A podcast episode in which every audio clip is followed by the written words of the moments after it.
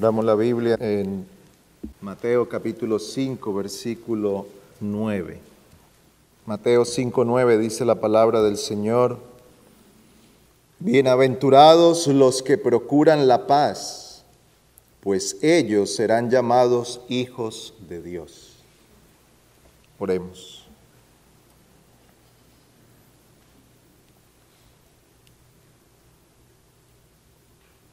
Oh Señor nuestro, Dios de paz,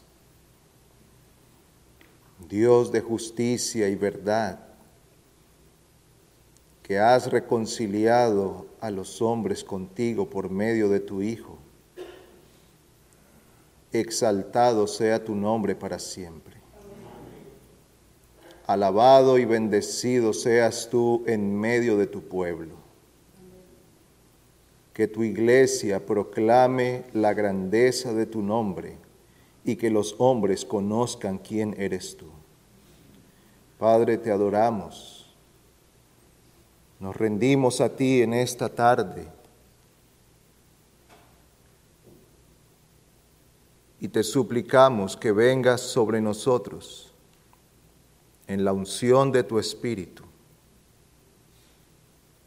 en la guía que necesitamos para conocerte, para entender tu palabra.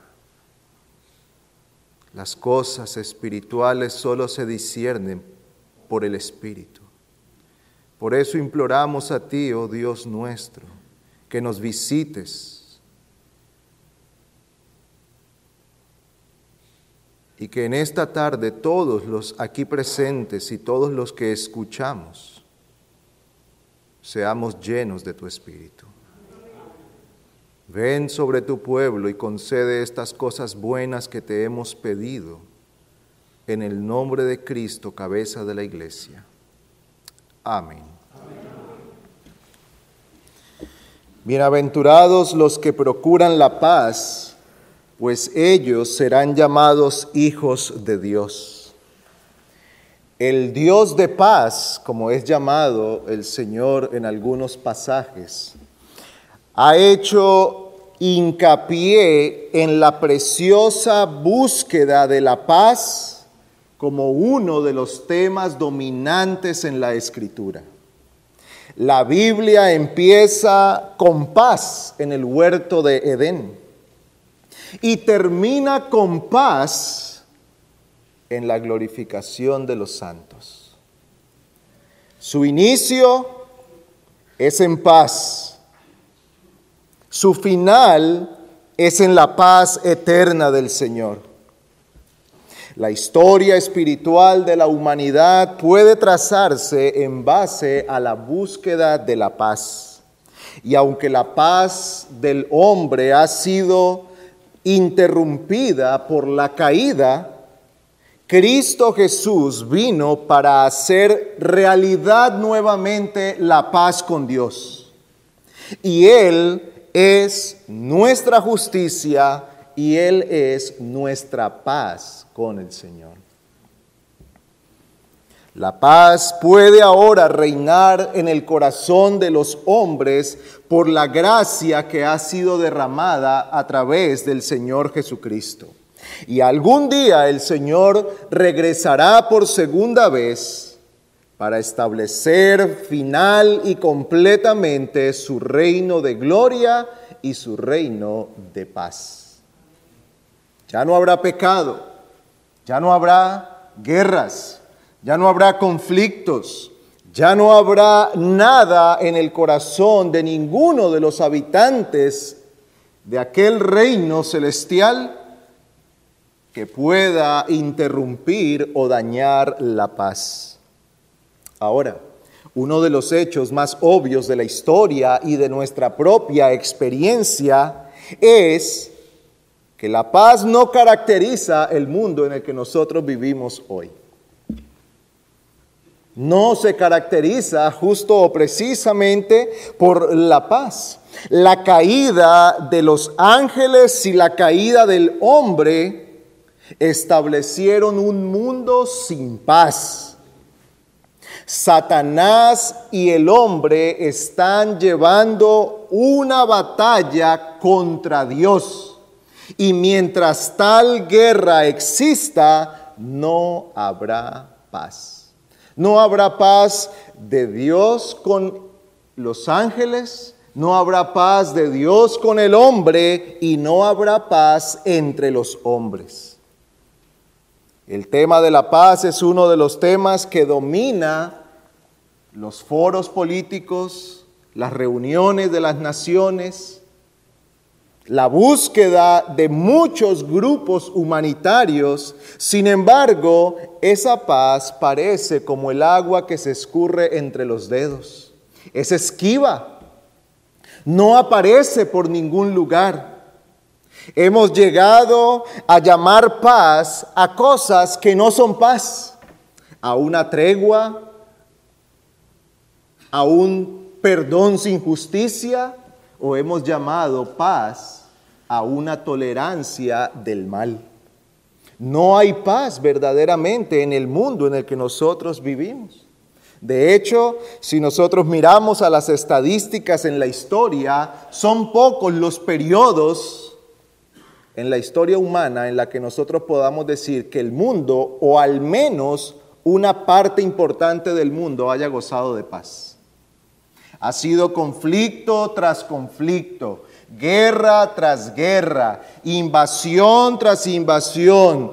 Todo el tiempo el mundo ha estado en conflicto. El mundo propone que para encontrar la paz, lo que necesitamos es ponernos a nosotros mismos en primer lugar. Lo que el mundo propone es que para tener paz debemos empezar por darnos nuestro lugar. Y aunque el mundo alabe tal cosa, la Biblia llama a eso el egoísmo. Y esta mañana estábamos escuchando que este este pecado es justamente uno de los destructores de la unidad y la paz. Cuando usted y yo nos ponemos en primer lugar, entonces la paz pasa a ocupar el último lugar. El ego precipita conflictos, divisiones, odios, resentimientos y guerras. El ego es el gran aliado del pecado y es un enemigo de la justicia y la paz. Pues encontramos aquí la séptima bienaventuranza donde Dios describe a los habitantes del reino de los cielos como pacificadores o como aquellos que procuran la paz. La paz de la que habla Cristo en esta bienaventuranza y acerca de la cual habla la Escritura es diferente de lo que el mundo conoce como paz. Esta paz no tiene nada que ver con acuerdos políticos, no tiene que ver con ejércitos, no tiene que ver con foros de naciones, ni siquiera con asociaciones de iglesias no tiene nada que ver con todo eso. No se trata de una paz que es producida por los hombres. Es la paz personal que solo Dios puede conceder al corazón del hombre. Solo Dios puede dar esta paz. Así que, como la bienaventuranza describe a los ciudadanos del reino de los cielos, como aquellos que procuran la paz, detengámonos por un momento a considerar qué dice la Biblia acerca de la paz. ¿Cómo describe la Biblia la paz? Pues la Biblia describe la paz como aquella armonía y verdadero bienestar del cual pueden gozar los hombres. Lo que debemos entender como algo esencial es que la paz de la cual habla Cristo aquí no es simplemente la ausencia de conflictos. No es simplemente la ausencia de guerras o luchas. Se trata más bien de la presencia de la justicia y la verdad. No puede haber paz sin justicia y sin verdad. Regularmente nosotros entendemos la paz como la ausencia de problemas, conflictos o guerras. Sin embargo, la escritura va más allá y describe la paz como aquella verdadera armonía y bienestar del que puede gozar alguien porque vive bajo la justicia y la verdad.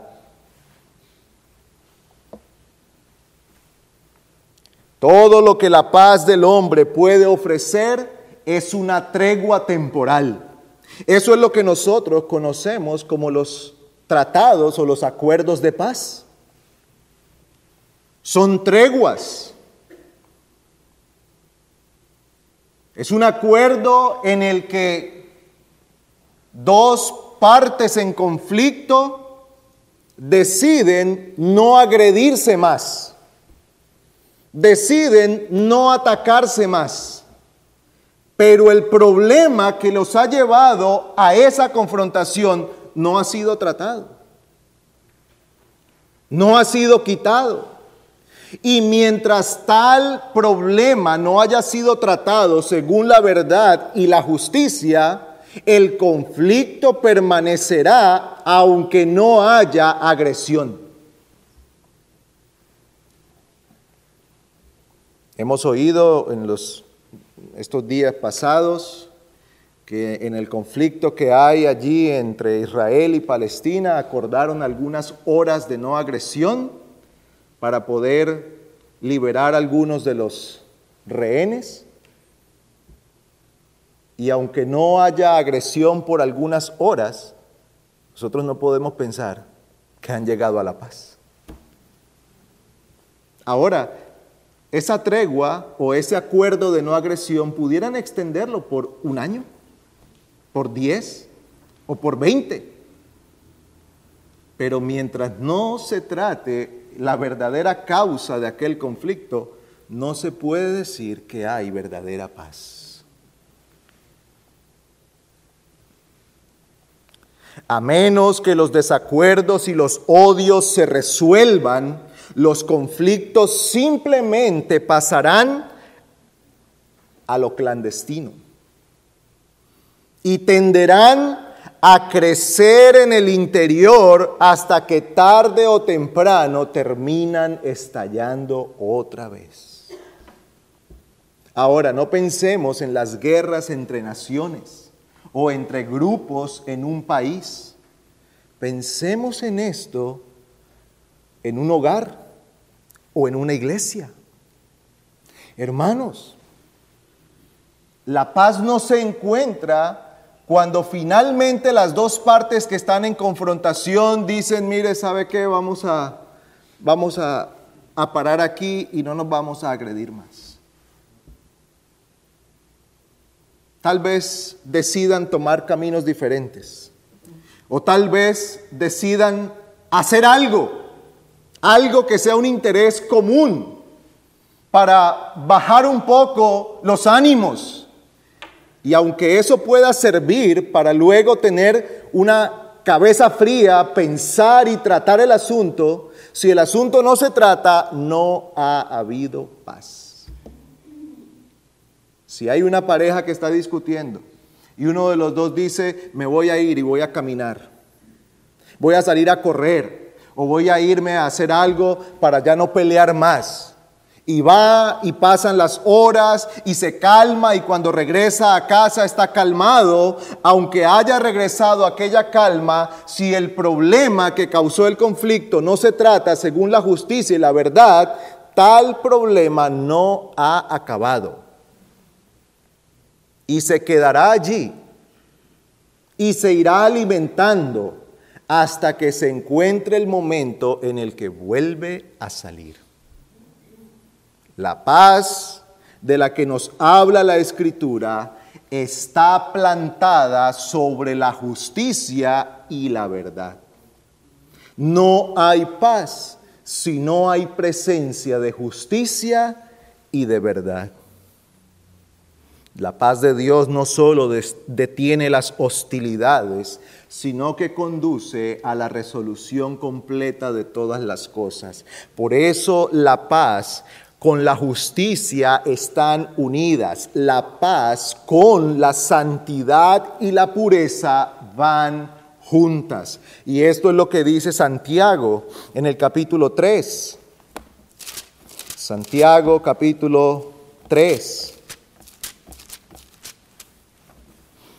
Versículo 17 dice, pero la sabiduría de lo alto es primeramente pura, después pacífica, amable, condescendiente, llena de misericordia y de buenos frutos, sin vacilación, sin hipocresía.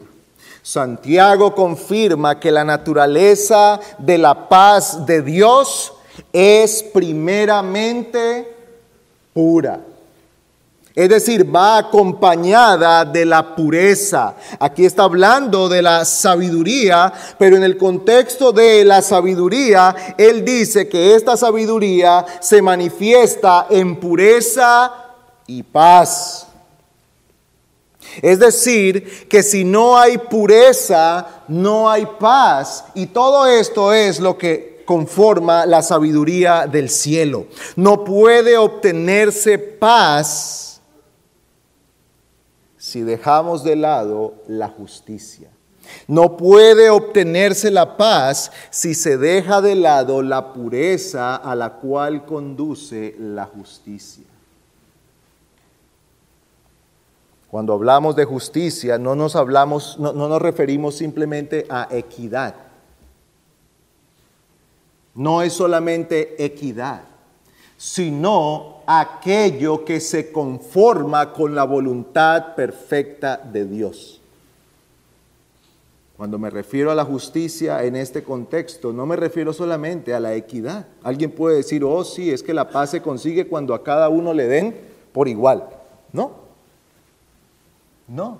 Hablamos de justicia como aquella que se conforma a todo lo que Dios ha establecido como bueno, justo y puro. Todo aquello que Dios ha dicho que es bueno, todo lo que Dios ha dicho que debe ser, todo lo que Dios ha dicho que se debe hacer, cuando nos conformamos a tal cosa, entonces hablamos de justicia.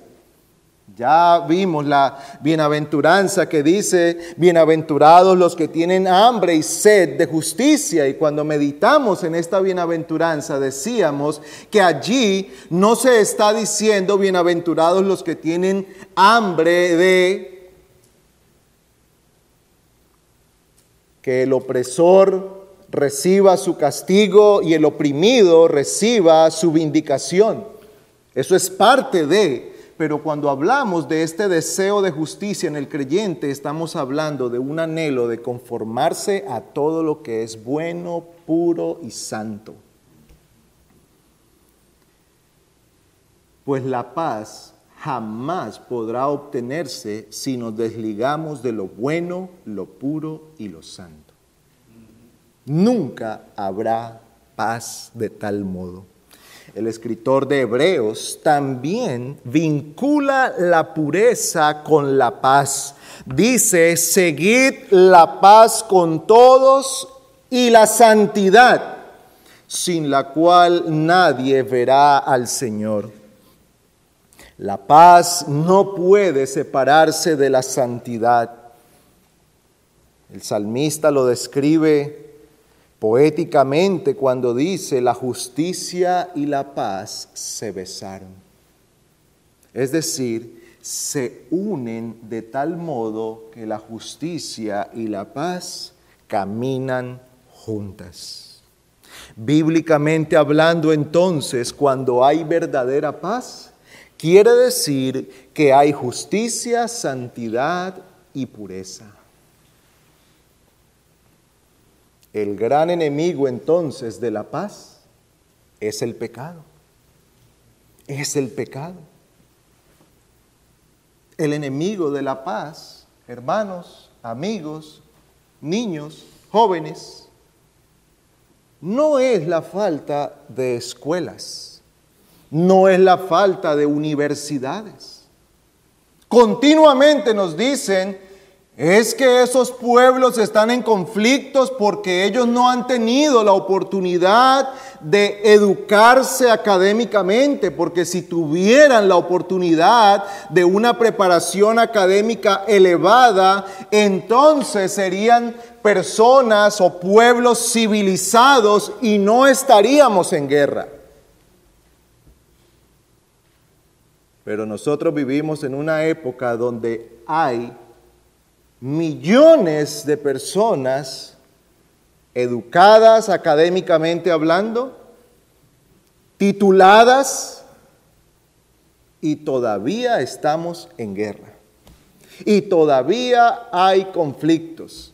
Y todavía ese hombre discute con esa mujer. Todavía ese hombre que tiene su maestría y su doctorado es egoísta, es iracundo, es mal hablado, es infiel, es codicioso. El enemigo entonces de la paz no es otro sino el pecado, porque es el pecado el que separa de Dios a los hombres y ocasiona enemistad y discordia con Dios. Lo que ha ocasionado la guerra entre el hombre y Dios no es otra cosa que el pecado. Y lo que ha ocasionado la guerra entre los hombres es el pecado. El mundo está lleno de conflicto y de guerras, porque el mundo está lleno de pecado. No vivimos en un mundo que sea gobernado por la paz, porque vivimos en un mundo que es gobernado por el pecado. Eso es lo que gobierna el corazón de los hombres. Eso es lo que gobierna nuestras vidas desde nuestro nacimiento y a menos que Cristo redima aquella alma, morirá en enemistad con Dios y con los hombres por causa de su pecado. Es el pecado el que genera los conflictos. Es el pecado el que ha ocasionado aquella guerra. Jeremías dice, engañoso es el corazón más que todas las cosas y perverso. Por eso no puede reinar la paz en el mundo mientras el mal reine en el corazón de los hombres. No hay paz para los malos, dijo el Señor. Isaías 48, 22. No hay paz para los malos. Hablar de paz sin arrepentimiento del pecado es hablar de una paz necia y vana. Es hablar de una paz mentirosa. Hablar de paz con Dios sin arrepentimiento del pecado es hablar de una paz engañosa que conducirá a los hombres a la perdición. Esto era lo que ocurría con muchas personas en el tiempo de Jeremías. Cuando el Señor dice allí por medio del profeta, en Jeremías capítulo 8, dice el versículo 11, y curan a la ligera el quebranto de la hija de mi pueblo, diciendo paz, paz, pero no hay paz. ¿Por qué no hay paz? ¿Se han avergonzado de la abominación que han cometido? Ciertamente no se han avergonzado tampoco han sabido ruborizarse. Por tanto, caerán entre los que caigan en la hora de su castigo, serán derribados, dice el Señor. Aquellos de los cuales se habla aquí, dice el profeta o el Señor por medio del profeta, que curan a la ligera el quebranto el quebranto del pueblo. Curan a la ligera diciendo, no se preocupe, todo está bien. El Señor nos conoce, Él sabe. El Señor se contenta con una ofrenda, con un sacrificio. Mientras llevemos las ofrendas al templo, el Señor estará tranquilo. No escuchen a este profeta alarmista, exagerado, a este profeta legalista. No lo escuchen. El Señor es un Dios de amor. Él no es un Dios tan severo como lo presenta este profeta. No se preocupe, pueblo. No se carguen de culpas a causa de este hombre exagerado. Y dice el Señor, curan a mi pueblo a la ligera, diciéndoles que hay paz, pero no hay paz. ¿Y cómo se manifiesta esto? Porque no se habían avergonzado de su pecado. Y uno de los elementos del arrepentimiento es el avergonzarse del pecado que se ha cometido. Ese es uno de los frutos visibles del arrepentimiento en la vida de una persona, que al pensar en sus pecados no piensa en ellos como un trofeo, sino como algo de que avergonzarse. Es muy sospechoso cuando alguien al hablar de sus pecados habla de sus pecados como si fueran trofeos que puede tener en un, en un estante para exhibir. Aquí está mi borrachera, aquí está mi inmoralidad, aquí está mi trampa, mi robo. No, eso es algo que causa vergüenza. El pecado en el corazón arrepentido causa tristeza y vergüenza. Y dice el Señor que este pueblo no gozaba de la paz con Él porque no se habían avergonzado de sus pecados. Es decir, no se habían arrepentido. Si no hay arrepentimiento, no hay paz, porque el problema de la guerra del hombre con Dios no es otro que el pecado.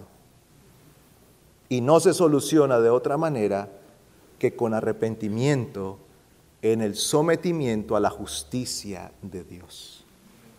Recuerde que el arrepentimiento es venir delante del Señor, confesar el pecado según la justicia de Dios y someterse a Él diciendo, Señor, yo he pecado, soy culpable. Y tú como juez, si quieres condenarme hoy, lo puedes hacer, porque justamente estoy bajo tu juicio por mi pecado, pero clamo a ti misericordia, pido a ti misericordia. Y el Señor ha prometido que si usted viene arrepentido, suplicando la misericordia del Señor, la va a recibir. Pero el arrepentimiento es fundamental para tener paz con Dios. Es el pecado el que genera la guerra y el conflicto, dice Mateo 7, 21 al 23, de dentro del corazón de los hombres salen los malos pensamientos, los adulterios, las fornicaciones, los homicidios, los hurtos, las, las avaricias, las maldades, el engaño, la lascivia, la envidia, la maledicencia, la soberbia, la insensatez. Todas estas maldades de dentro salen y contaminan al hombre. Es Marcos 7, 21 al 23. ¿De dónde salen estas cosas? De dentro del corazón. Los seres humanos pecadores no pueden crear paz. Por eso, hermanos, una de las cosas más tristes del mundo en el que nosotros vivimos es que esperamos recibir paz de hombres que ellos mismos están en conflicto. La mayoría en conflicto con Dios en su propio corazón. ¿Qué paz podemos esperar de un gobernante que está en guerra con Dios en su corazón? ¿Qué paz podemos esperar de un grupo de naciones que aborrece a Dios con todas sus fuerzas? ¿Qué paz puede esperar el mundo de un grupo de hombres y mujeres que odian a Dios en su corazón y que no, no tienen paz con Dios? ¿Qué se puede esperar de esto? No se puede esperar verdadera paz. La paz entonces está sostenida sobre la justicia, pero también está sostenida sobre la verdad. Hermanos, no se puede tener verdadera paz si dejamos la verdad de lado. No puede haber verdadera paz si nosotros podemos dejar de lado la verdad. Si alguien está en error con respecto a una parte o a toda la escritura, entonces tal persona no tiene paz con Dios y difícilmente tendrá paz con los hombres. Difícilmente podrá estar en paz con los hombres. El Señor Jesús nos muestra a nosotros un cuadro del amor, de la ternura, de la compasión, pero a la vez de la fidelidad a la verdad, cuando trató con la mujer samaritana.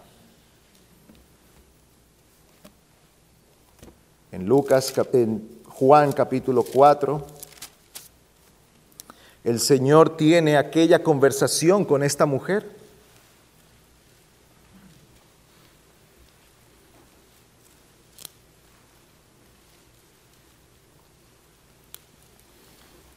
Y el Señor está allí tratando con ella, ha venido a ella, ha iniciado una conversación. Pero el Señor, fiel a la verdad, le dice en el versículo 18, porque cinco maridos has tenido y el que ahora tienes no es tu marido. En eso has dicho la verdad. El Señor está confrontando a esta mujer con la verdad de su propia vida. Lo hizo con compasión, con amor, llamándola al arrepentimiento dándole a conocer las buenas nuevas, porque Él le ha dicho que le puede dar a beber agua de vida y que si se la pide, Él se la dará. Ah, pero hay algo que primero se tiene que tratar. Ella tiene que saber que debe venir al Señor con la verdad. Y Él trata la verdad de su vida. Así que hermanos, buscar la paz, preservar la paz y decir la verdad no están en conflicto. Por el contrario, van juntas. Una paz sin verdad es mentirosa. Es mentirosa. Paz sin verdad es mentira.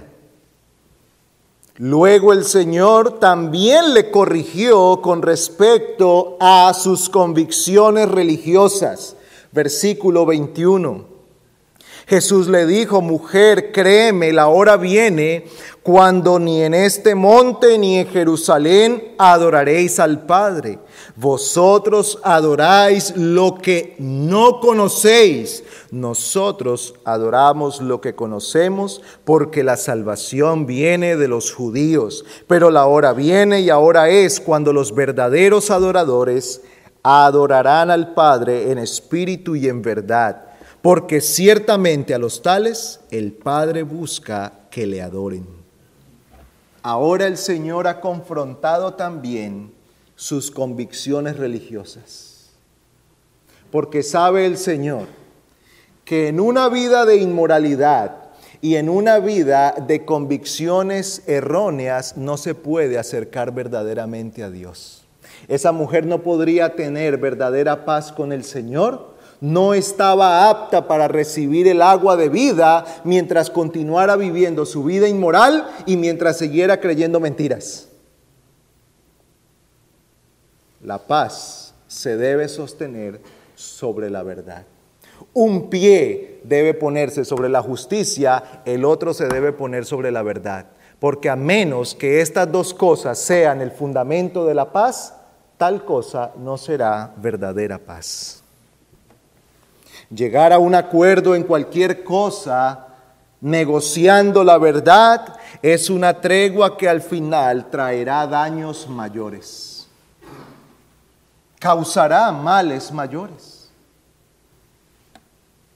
Si nosotros logramos tranquilidad, negociando la verdad, aún en el nombre del amor, de la bondad o de la compasión, si apaciguamos los ánimos, poniendo de lado la verdad de la palabra y exaltando el deseo de estar juntos y de mantenernos unidos, pero tal cosa no se hace por la verdad, esto no acerca a los hombres a Dios, los aleja los irá alejando del Señor.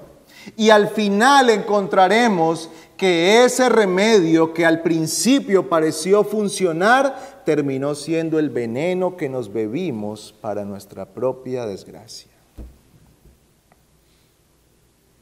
Así que hermanos, jamás nosotros podremos hablar de paz si dejamos de lado la verdad. Cuando el Señor habla aquí, bienaventurados, los que procuran la paz, está definiendo o está pensando la paz como la Biblia la define. En primer lugar, la paz del hombre con Dios. Un hombre que se somete al Señor. Un hombre o una persona que confiesa su pecado, que se arrepiente, que abandona su vida inmoral y se somete a la justicia y la verdad de Dios. Tal persona es la única que puede decir con tranquilidad y con confianza bíblica que está en paz con Dios. La paz con Dios no la dan los rituales. La paz con Dios no la hacen las costumbres religiosas.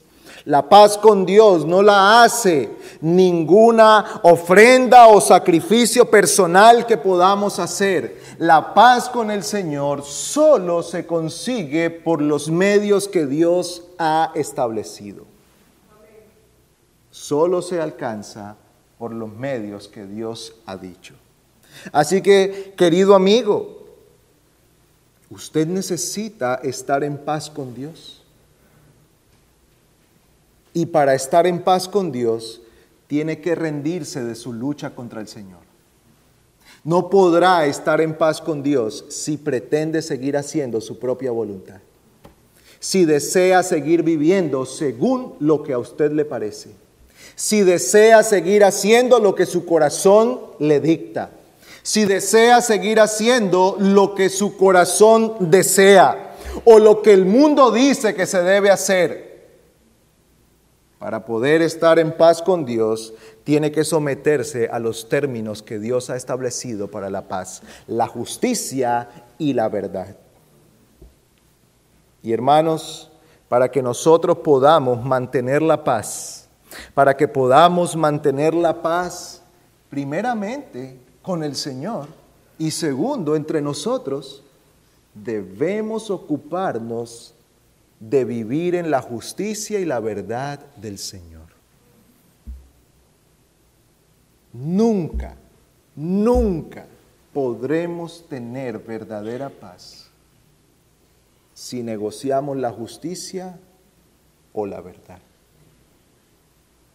Piense en un hogar. Tal vez cuando los hijos son pequeños, y nosotros negociamos la justicia o la verdad, parece que el hogar reina la paz. goza de paz. Pero cuando ese muchacho crece, entonces nos damos cuenta nosotros que todas las concesiones que hicimos, que todas las negociaciones de la verdad, que todas las negaciones de la justicia habrán cosechado sus frutos y no son frutos buenos, sino frutos de tristeza y desgracia. Amigo, usted necesita someterse al Señor. No piense que porque hoy goza de buena salud, de éxito laboral o académico, de bendiciones a su alrededor, eso quiere decir que el, favor de Dios está sobre usted. No, solamente gozará del verdadero favor de Dios si se somete a Él en justicia y verdad.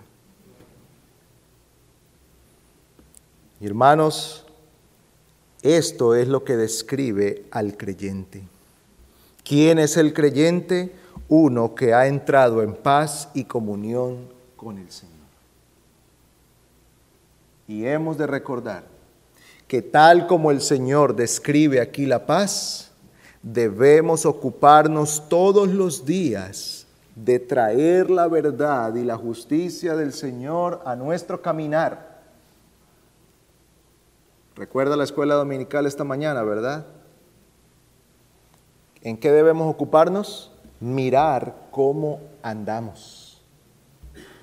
Y nuestro andar debe ser uno, de verdad y justicia. De ese modo gozaremos de la paz. De ese modo podremos nosotros ser hacedores de paz, pacificadores o aquellos que procuran la paz. Y finalmente, hermanos, esto también nos recuerda a nosotros que podemos tener y debemos gozar de la paz con el Señor aún en medio de los conflictos. Porque la paz, como se ha descrito aquí, no es la ausencia de conflictos, sino el gozar del favor del Señor. Y usted y yo podemos gozar de tal cosa aún en medio de las turbulencias de la vida. Por eso necesitamos mirar al Señor. Y necesitamos ir una y otra vez a Él y a su palabra, a Él y a sus promesas, a Él y a su verdad, a Él y al Evangelio, a Él y a la cruz de Cristo a Él y a las santas promesas que se han cumplido para nosotros en Cristo. Y así usted y yo podremos gozar de la paz de la que el apóstol dice que sobrepasa todo entendimiento. ¿Y por qué sobrepasa todo entendimiento? Porque el mundo no comprende, hermanos. ¿Cómo usted puede decir que tiene paz cuando está en la cárcel, con hambre y necesitado? El mundo no llama a eso paz, pero el apóstol sí lo pudo llamar paz. He aprendido a contentarme, dice él. Todo lo puedo en Cristo que me fortalece. ¿Por qué? Porque ha llevado sus cargas al Señor, ha depositado en Él todas sus ansiedades y puede gozar de aquel bienestar y armonía con Dios y aún con los hombres en medio de tales cosas. Miremos al Señor y esperemos en Él y depositemos toda nuestra fe y confianza en la mano de nuestro Dios que sigue estando con nosotros. Oremos.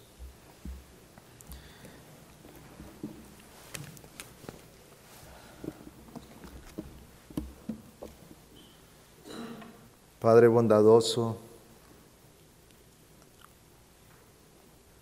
cuánto se ha manifestado para nosotros tu amor y misericordia. Siendo pecadores, diste a tu Hijo para que pudiéramos ser reconciliados contigo. Y por la fe que nos ha sido concedida como un don tuyo, hoy nosotros creemos en ti y creemos que tenemos paz contigo. Oramos para que tú también concedas esto a nuestros hijos a nuestros familiares, a los que escuchan tu palabra, a los que han oído en el día de hoy la exposición de las escrituras. Padre, ten misericordia y concede esa reconciliación. Y ayúdanos para que al entender tu palabra y la paz, según como se nos enseña en la Escritura, nosotros también seamos hacedores de paz. Ven sobre nosotros y sobre tu pueblo y guárdanos. Líbranos en la semana. Ayúdanos a vivir delante de tu rostro todo el tiempo y a hacer el bien que tú nos has ordenado que hagamos. Te suplicamos que nos lleves con bien a nuestros hogares y nos guardes en el camino esta noche. Pedimos esto en Cristo. Amén.